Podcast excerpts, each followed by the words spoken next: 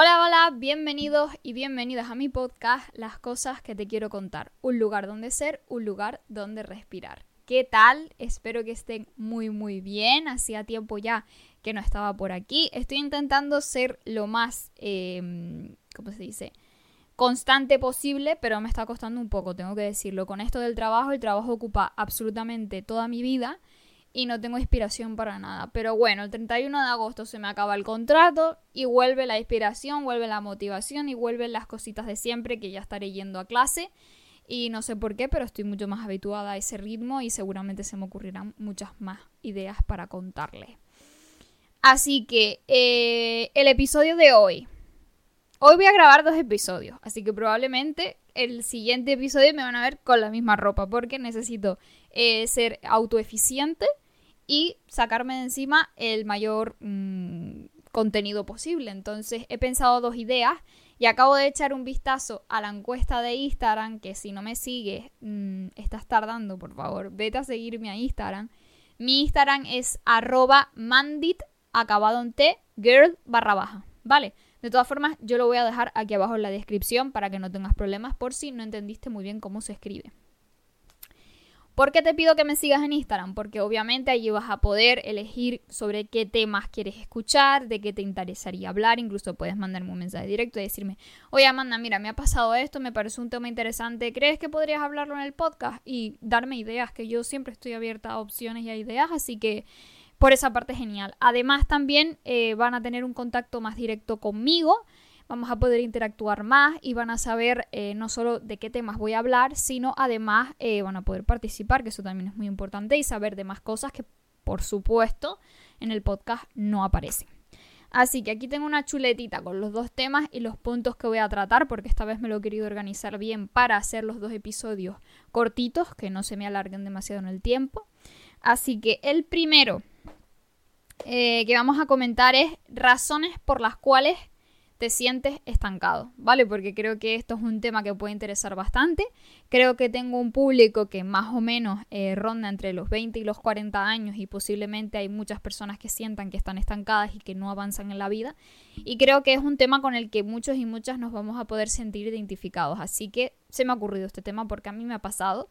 Y creo que compartirles un poco de mi experiencia y de lo que yo he hecho para salir un poco de ese bucle les puede ayudar a, ustedes a salir de él, porque fácil no es. Así que voy a contarles primero en qué momento de mi vida yo me sentí estancada y por qué me sentía estancada, porque todo tiene una explicación, todo tiene un porqué y todo tiene un comienzo y un final. Vale.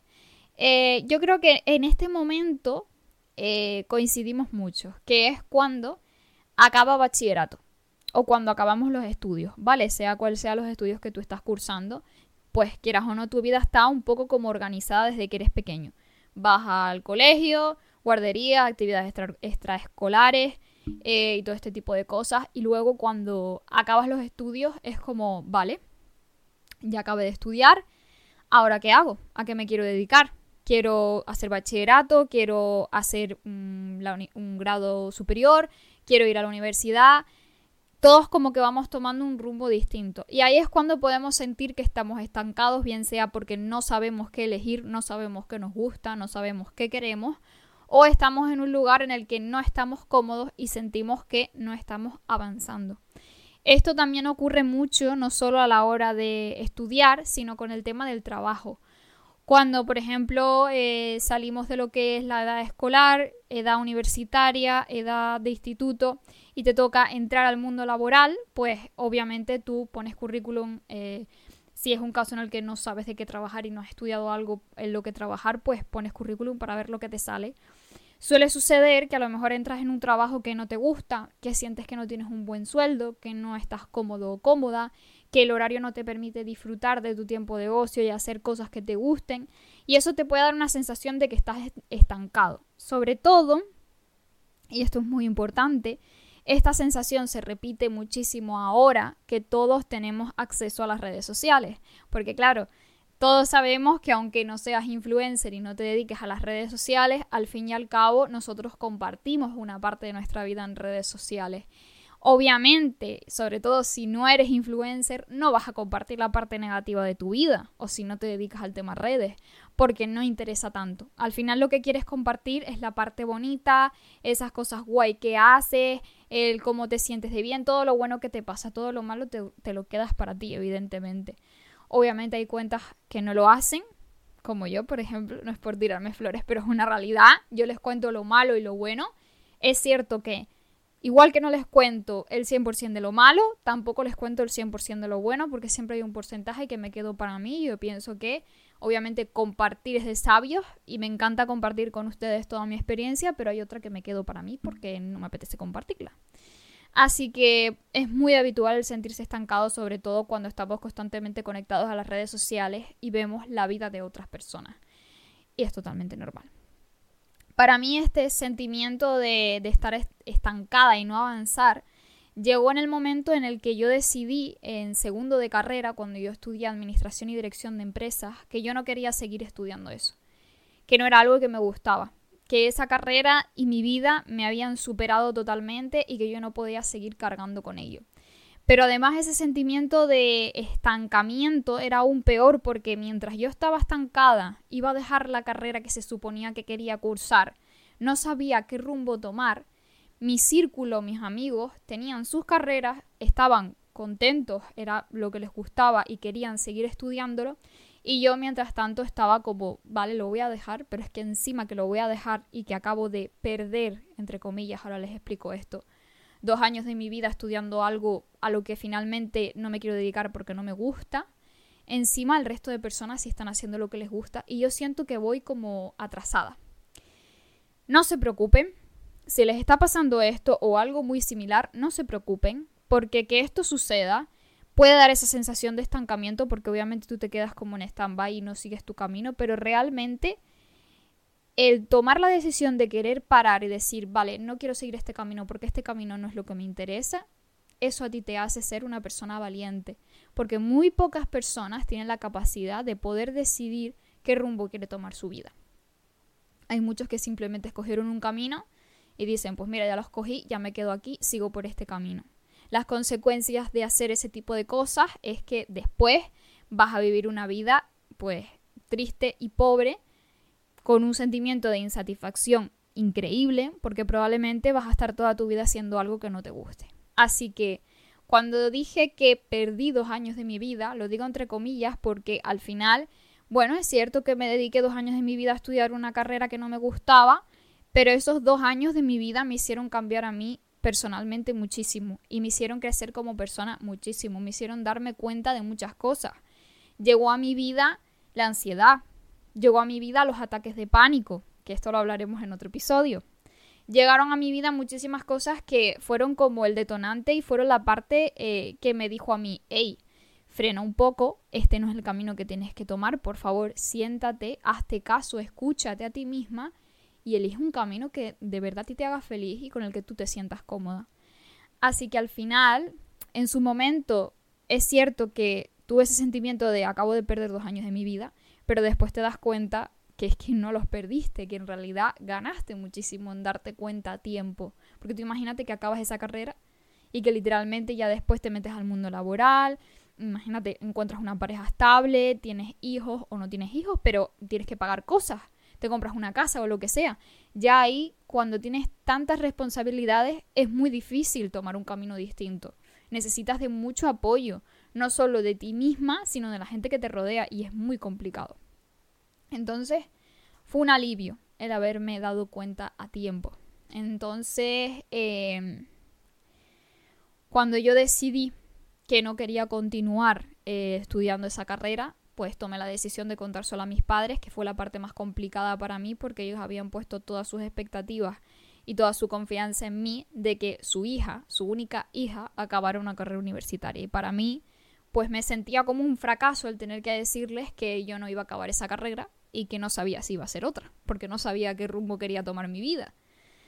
Así que definitivamente mm, ahí acabó todo. Yo dejé la carrera y claro, te quedas como en un, bueno, ¿ahora qué? Y ahí vino ese sentimiento de, de estancarme, Además vino la ansiedad, vino esa sensación de no saber tomar el control de la situación, vino esa sensación de sentir que no te conoces lo suficiente, vino esa sensación de, inestabilidad, de no saber a dónde tirar. ¿Cómo pude salir yo de esta eh, tormenta, de este sentimiento, de esta nube negra, como le digo yo? Bueno, les voy a dar algunos consejos, ¿vale? Que fueron los que me sirvieron a mí. Todo esto está basado en mi experiencia. Probablemente haya otros que sean mejores consejos o peores consejos. Probablemente si los pones en práctica puedan o no funcionarte porque no es una ciencia cierta. Me funcionó a mí, pero eso no significa que te vaya a funcionar a ti. Y además estos consejos eh, fueron cosas que sucedieron no porque yo lo hiciera en ese momento para encontrar mi camino, sino se fueron sucediendo y fueron las cosas que a mí me hicieron encontrar el mío propio, mi camino. Así que voy a enumerarlas, espero no olvidarme ninguna, no las tengo apuntadas, las tengo de cabeza, así que voy a intentar que no se me olvide nada. Vale, lo primero, también para ahorrarles tiempo a ustedes, porque yo de todo esto me di cuenta, pues como les digo, poco a poco, con la experiencia y demás.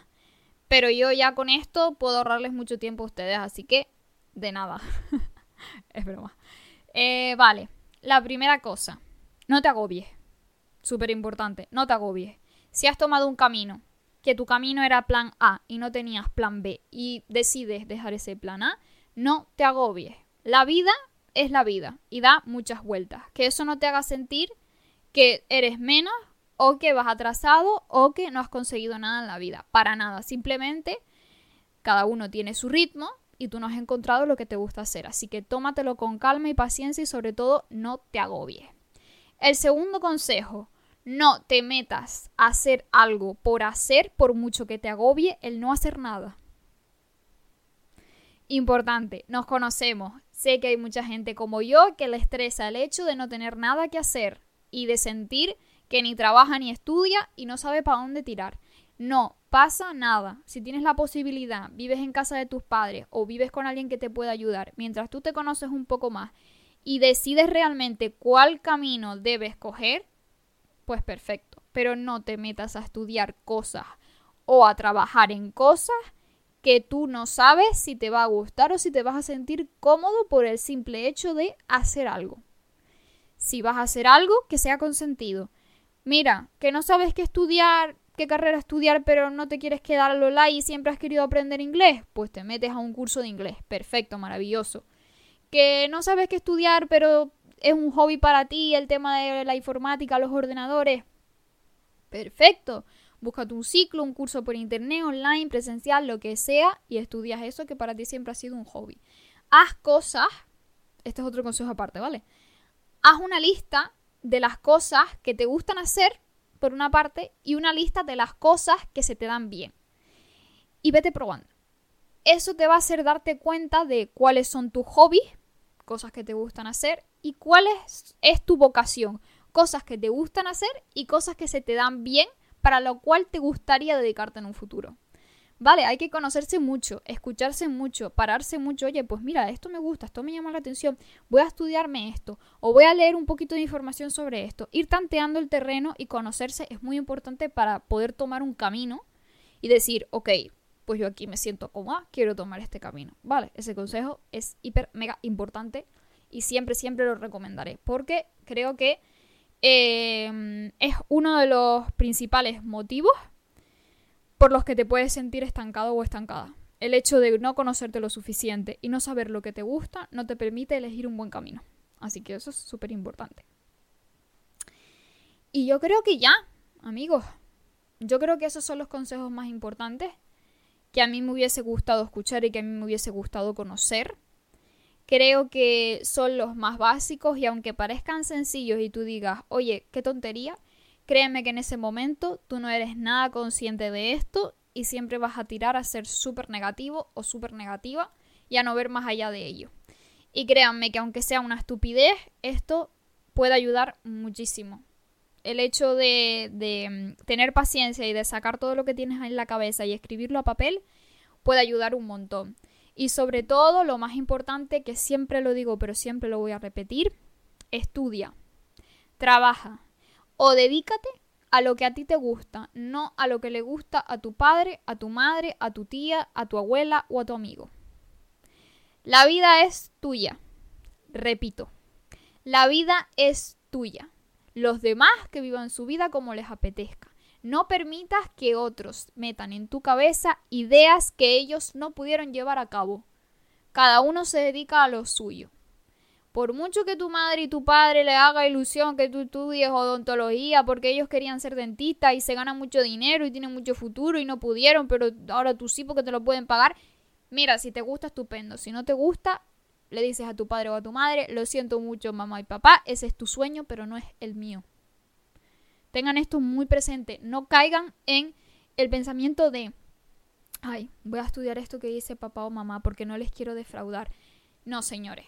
Si tu padre y tu madre se defraudan porque tú eliges un camino de vida que te gusta, eso está mal.